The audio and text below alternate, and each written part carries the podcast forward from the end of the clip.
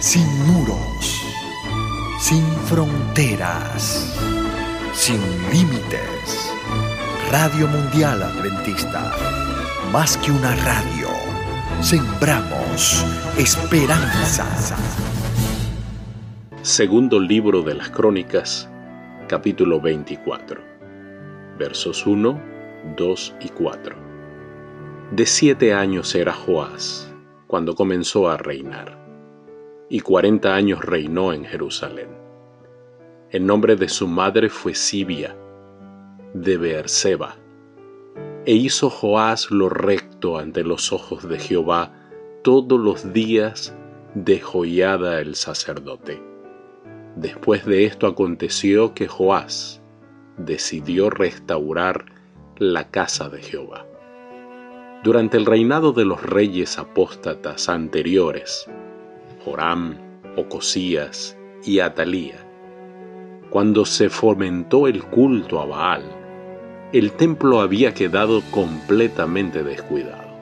El estado de abandono en que estaba el templo era un reproche para el pueblo y un insulto para Dios.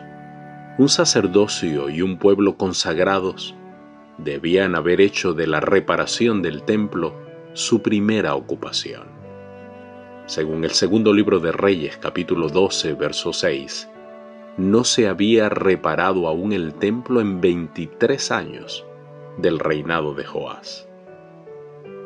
Por lo que aquí se dice, los levitas fueron los responsables de ese atraso.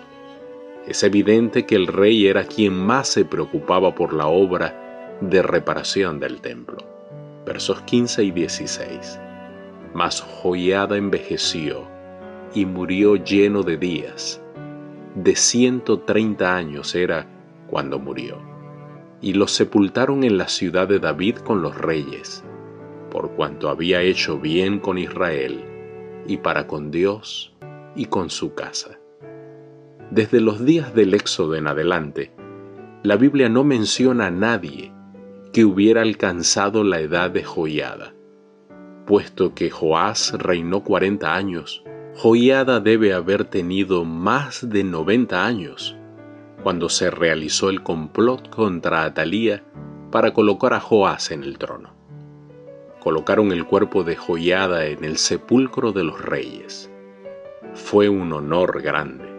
Sin duda se debió en parte al respeto que se le tenía por su consagración religiosa, por su servicio para la nación cuando participó en el derrocamiento de Atalía y en la entronización de Joás.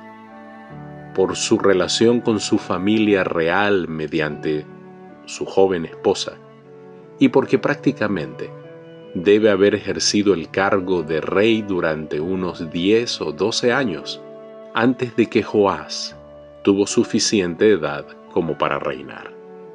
Verso 18, 20 al 22 y desampararon la casa de Jehová, el Dios de sus padres, y sirvieron a símbolos de acera y a las imágenes esculpidas.